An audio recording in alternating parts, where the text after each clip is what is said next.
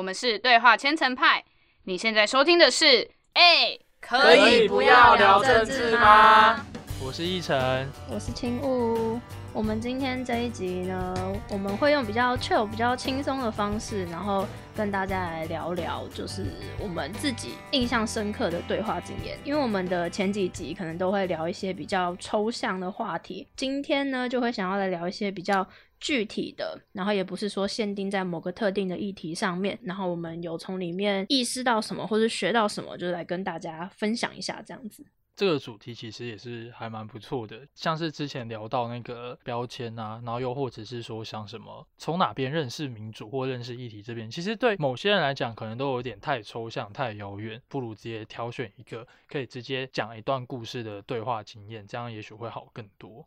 所以那平常或者说你最近，或者说你这。人生之中开始对话之后，有没有什么你觉得是很想要拿出来跟大家分享，或者你印象非常深刻的一点经验？你把这个尺度拉到人生，我就突然突然就觉得好像蛮微妙的感觉。最近我自己有经历一个蛮有趣的，而且也算是有意义的对话经验。事情大概是这样子的，就是我有去听一场免费的音乐会。那跟我去的一些朋友们，他们其实都算是平常有在听一些独立音乐的。听完那一场之后，就是想说去酒吧喝酒。那我们在那时候就一个算是还蛮有趣的对话，起因是很微妙的。那是因为说在里面有一位听团的朋友，他其实是在蛮大型的。呃，NGO 工作的本质是算是在做一些政治沟通，还有做一些人权倡议的一个组织。呃，我们讨论一些东西，为什么会有这个讨论？是因为她男朋友说，就提出一个一针见血的问题吧，就是直接对她说，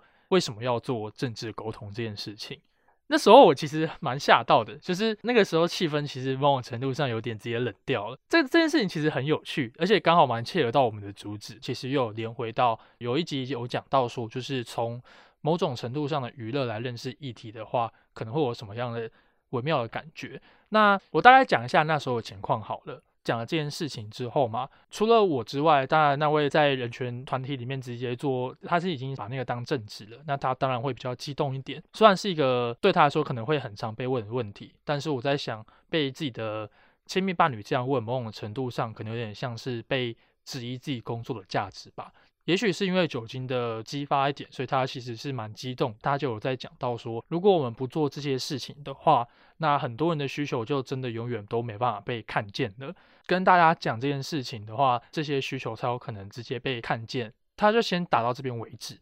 但是那时候他的男朋友给了一些反对的理由，他给的反应跟我们平常所遇到的反应其实都蛮像的。大致上可以整理出三个主要的感觉吧。第一个感觉其实就是说，他觉得人生其实已经够累了。够烦闷了，够痛苦了。你今天在跟我讲一些就是其他人的一些问题，又有什么用？这件事情是第一个，他不想去听政治沟通主要原因之一。那再延伸下去的事情是说，因为他们在做是人权组织，甚至有一些人权救援的行为嘛。他有提到说，你今天跟这些可能现在是受痛苦的人在讲。但是他们可能本来其实也没有什么特别的感觉，就是知道自己受痛苦好了。但是你今天跟大家讲说，你其实今天正在受到很大的磨难，那我要反对的人他就说，然后呢，这件事情其实也不太需要别人跟他讲，他就已经知道这件事情了。那知道这件事情的，顶多只是让他自己更不快乐。其他人都知道我过得这么不开心，这么痛苦了，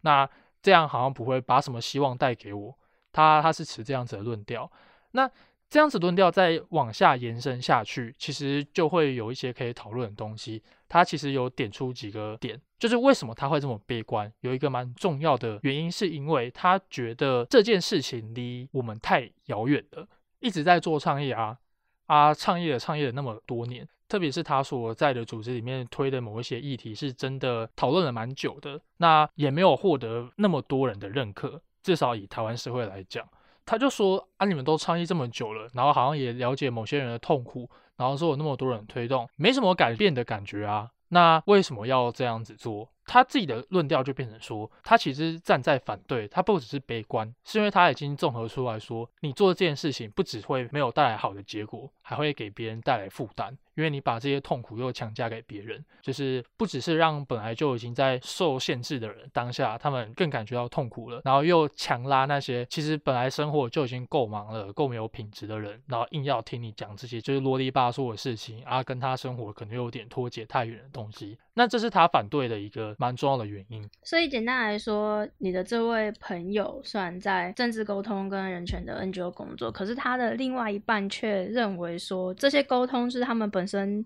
生活就已经很累了，就是觉得不想要再听这些，已经更累。这样会别人说觉得这只会带给别人更多的痛苦，然后也觉得很悲观，没有办法，觉得这是一件没有用的事情。这样子就是虽然他们是伴侣，可是其实彼此对于可能你朋友的工作是觉得没有什么意义的这种有点尴尬的场面，这样吗？对，就是这样，没错。然后这其实也会连到一开始有提到说，就是他们其实都算是听团的朋友嘛，讲出这些批评的话的人，那他本身其实也是有听像是灭火器之类的，所以他还是会接触到一些议题，甚至你可能跟他聊一些东西或某些事件，某些人不知道，但他会知道。比方说像是南铁东营好了，并不是那么多人都会知道的事情，但是他理解。当然我不排斥有可能是他的伴侣跟他讲到这件事情啊。但是他不管怎么样，他其实是有被碰到的。那甚至是在某些情况，他可能也会一起大喊一些口号。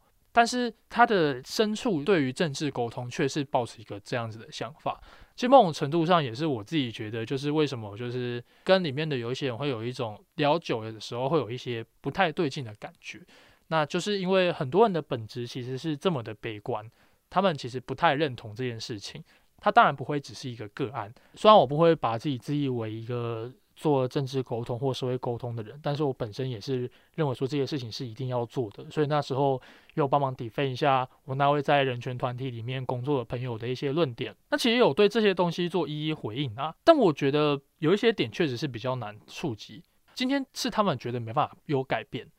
那如果今天真的有改变的话，那就算是痛苦。那好像某种程度上也是可以忍受的，因为你看得到明天未来的希望，可以知道这些议题是真的推得下去的。但是以他们的人生经验来讲，可能短短的二十年，甚至是三十年来讲，可能没有太大的感觉，或者是他们自身所关注的东西，可能没有到太大的推动。呃，那时候我的朋友其实他自己酒精的关系吧，我觉得他好像有点难组织话语，然后那时候真的是气氛超级尴尬啦。尴尬癌都要发作了。对，我一开始喝酒的时候还跟他们说，你们要长长久久。我好喜欢看你们现在有时候像少女漫画的互动啊，结果喝几杯酒就搞成这个样子，不知道是怎样。就是我跟他们讲一下，因为这个其实某种程度上也算是我自己的一种疑问。当然，我刚刚说我不自己不敢自以为这样子的努力或工作者，但是因为自己也阅读了一些书籍，那特别是一些社会学相关的读物，那自己有时候会觉得说，就是好像。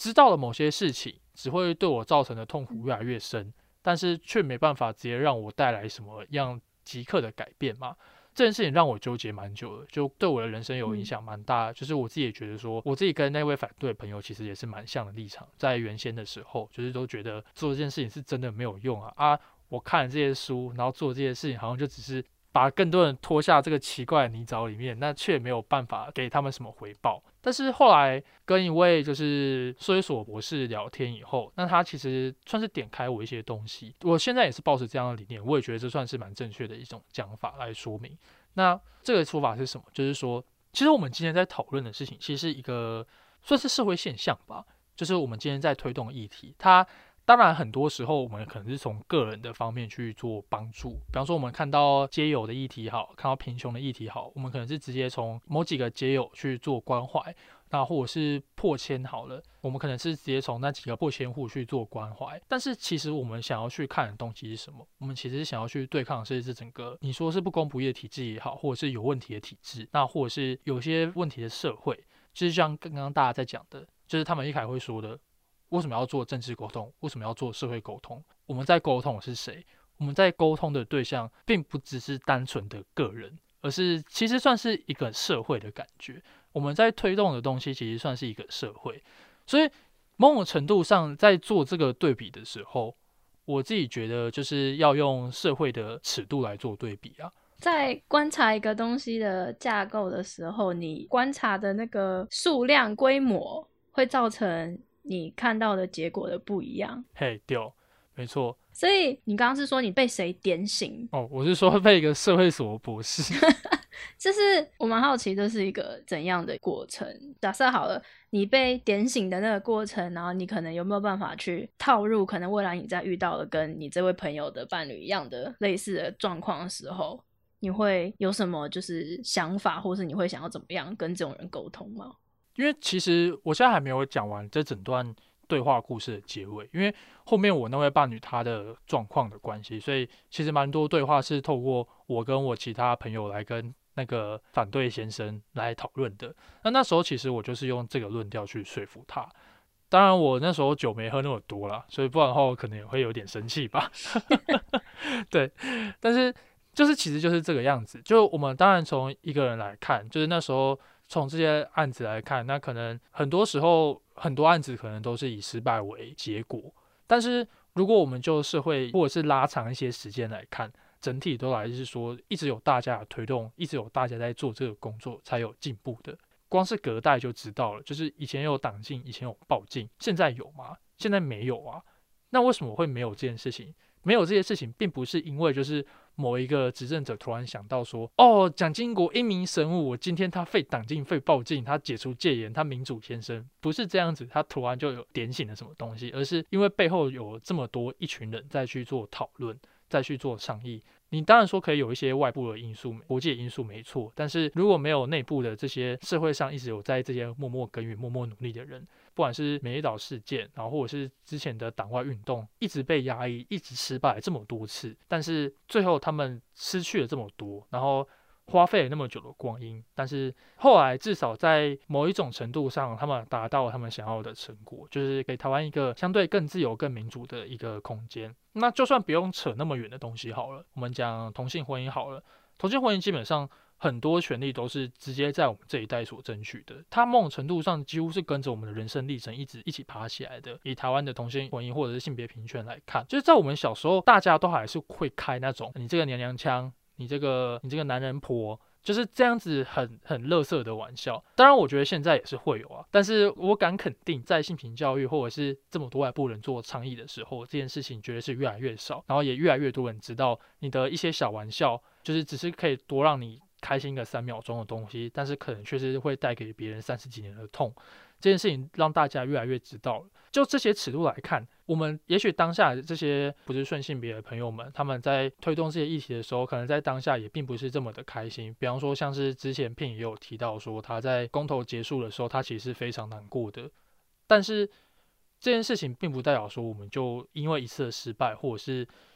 因为短时间内好像看不到希望，就代表说这件事情是永远不能去做的。虽然这件事情很小很难做，可是必须要有人去做这些事情。那它是一个算是敲门砖，科是算是一个根基这样子。那未来才会有更多的机会去做有更多的改变。对，是这样子，没错。我也确实是这样认为。那他也算蛮接受这样子的想法，就没有破坏掉那个对话气氛，也算是蛮少有机会就直接在一次的对话里面就把这个概念直接传递给他。那他也刚好直接 catch 到这件事情。其实我们聊的东西还有聊很多，比方说为什么他明明就是某种程度上也算是有在接触这些议题的人，不管是透过音乐听团，又或者是他女朋友的旁敲侧击也好，他自己本身也是乐手，甚至他可能写的一些或创作的一些曲目，可能都是有一些反抗的精神在，但是他自己本身的想法却是这么的消极跟悲观。就是虽然大家大方向相同，可是。自己去做，自己慢慢去了解就好的，跟认为需要去对话跨出去的中间，就会有一个很大的差别。对啊，所以这也是为什么我会对于鱼来认识一些议题，没有到完全赞同那种感觉。就是一到五的话，可能就是三多一点到四，就是希望大家踏进了那一步以后，不要只是站在那边，甚至是有点悲观的看待这些事情，看待某些议题。但是我们后面有讨论很多东西，就比方说为什么大家会变成这样子，好像。明明是身处在可能比较跟以前的年代比起来，可能是相对一个自由的一个社会，但是却可能会有这样子的情况。那刚好这个对话今天是我就是蛮热腾腾的一件事情。虽然现在讲好像很轻松而且很快，但是那时候其实持续了一段时间。那我自己虽然刚刚讲说是有在一个相对温和的情况下，但是不知道大家有没有从前几次的录音里面听到过，其实某种程度上在有些时刻我的情绪是会比较激动的。我觉得至少在那时候，就算是喝酒，我还要把那个情绪稍微的稳下来。我觉得大家可以夸一下我。哇，真的，一成长大了，对，成长了，应该有吧？给你三个好宝宝印章。不然的话，我之前可能会是，就是我想象我之前喝酒情况，可能大家就是会直接把那个酒瓶就直接摔在桌上，就说你现在跟我讲这什么话？你把我们都当垃圾之类的。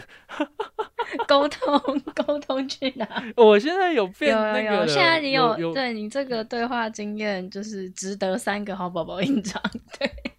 那其实这个就是我最近的一件，不算是最有趣的一件事情吧。所以其实我觉得也可以，就是透过你自己可能最近遇到这种对话经验等等的，你也可以慢慢的察觉到自己在对话态度上的改变。就像是刚刚提到的。我以前可能是怎样的情况？当然，这些对话经验可能它不是那么频繁的出现，但只要有的话，自己稍微把握住，然后就是去记得上一次的对话为什么会是不愉快的收场，或是为什么会没有效果，然后还要自己回去再整理一些东西。我觉得是一个真的是蛮大的转变。所以其实真的就是大家不管是在听这个 podcast 的大家，或甚至是我们自己所有人，可能一开始都是很不会对话的人。是一对话就吵架的人都有可能，可是就是也会像一成这样慢慢的经过一次一次的对话，然后从中会从一每次的对话中带走一些东西，可能最后就可以像这样进行一个比较合理的讨论，然后可能是建立一个双方都可以带走一些东西或学到一些东西，甚至是新的观点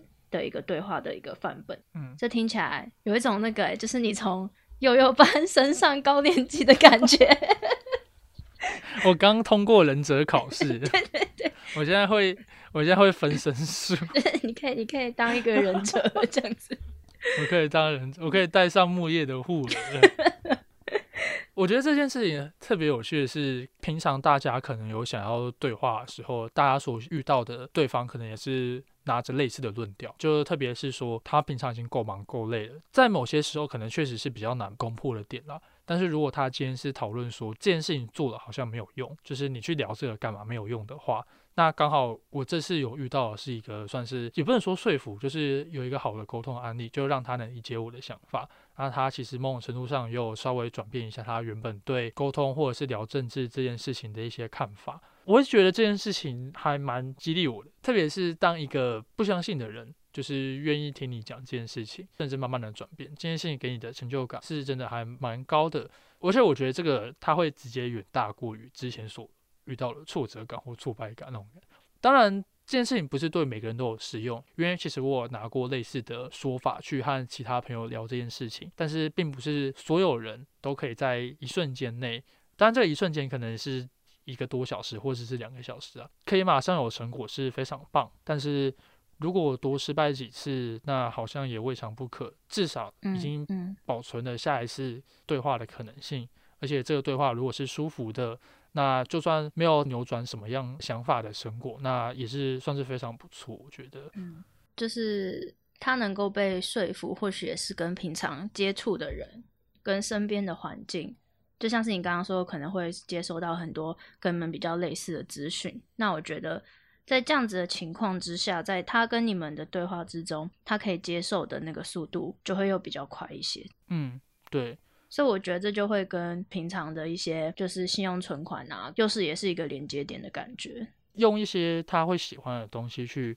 当做一个着力点是非常不错的。虽然之前讲说，也许用娱乐去认识一些议题可能会有一些弊端，但是它同样也可以当做一个很好的着力点。那之前我没有成功过，但是至少。现在好像有一个好的范本，对我来说，可以用一个比较无痛、比较没有那么针对或是目标性的开启一个比较有类似话题，然后接着再渐渐的导到平常比较不会谈论的一些议题上面的话，可能一开始大家真的只去听团，然后可是后面就是有这么多故事会出现。这听团圈子真的还蛮有趣的。而且毕竟摇滚跟西品，他们背后至少在他们发源的地方，本来就是有一个反抗的，或者是朋克好了，他们本身本来就有一个反抗的意味在。就之前也有跟那个在人权团体里面工作的朋友聊到，他们其实都算是就是我们的广大客户啊。你看这每一个都是我们的客户啊，客户全都是 客户。这样想，对，就算是他们只是因为音乐去接受，但是这个音乐他们背后的灵魂或他们出来的时代意义，可能是有这样子的可能性。而且这些影视媒体可能都变成大家会所熟知的东西的时候，那其实。我自己其实抱着蛮乐观的心态啦，那当然前提也是大家有想要去持续去推动这些事情，而不是只是放在那边，就是停留在最开始的地方，就是大家讲每个都是潜在客户啊，对啊，每个都是啊，就是手一直在画，因为我在一直在想那个巴斯光年对对胡迪讲话，对对对对，我刚刚也在想那个 客户都是客户，其实客户，好啦。所以其实今天这样一层的分享这个故事，比较像是遇到这一种比较可能大方向相同，但是对于对话或是说政治沟通可能会比较悲观的朋友身上，用一个比较软性或者说比较和平一点的一个沟通方式，都是有机会可以认识彼此的。然后我们大家不管是。世界上任何人都不是一出生下来就马上超会沟通、超会对话，大家都是这样跌跌撞撞过了很久，然后可能好不容易今天我们录的 podcast 已经不知道几集了，突然间今天终于有一个 看起来很成功的对话出现了，对，那所以。这是，这也是我们可能前几集一直都有聊到的，就是大家不用害怕去开启一个对话，不管是跟你立场相反或者大方向相同，真的大家都是去聊过之后才会知道彼此之间的距离，甚至才有更有可能让自己心中理想中的环境再更接近一些的一个概念，这样子。好，一成有没有什么想要补充的吗？我自己觉得，当然这件事情就是对于这样子的客群是有可能的。这个核心就是一样是维持对话。那我觉得其实只要把持这一点，每一种情况都会有成功的案例。那大家如果有空的话，也可以看看我们其他几期的 podcast。今天我们这一集就是议程的对话经验分享，就到这边为止。那如果呢对我们 podcast 的内容有兴趣的话呢，在 Spotify、KKBox、First Story、Apple Podcast、Google Podcast 或是 Sound On 都可以听到我们的内容。本专是对话千层派，全民聊未来，然后 FB 跟 IG 都是 Chat for Taiwan，然后大家有兴趣都可以追踪我们。那我们是哎，可以不要聊政治吗？好，大家拜拜。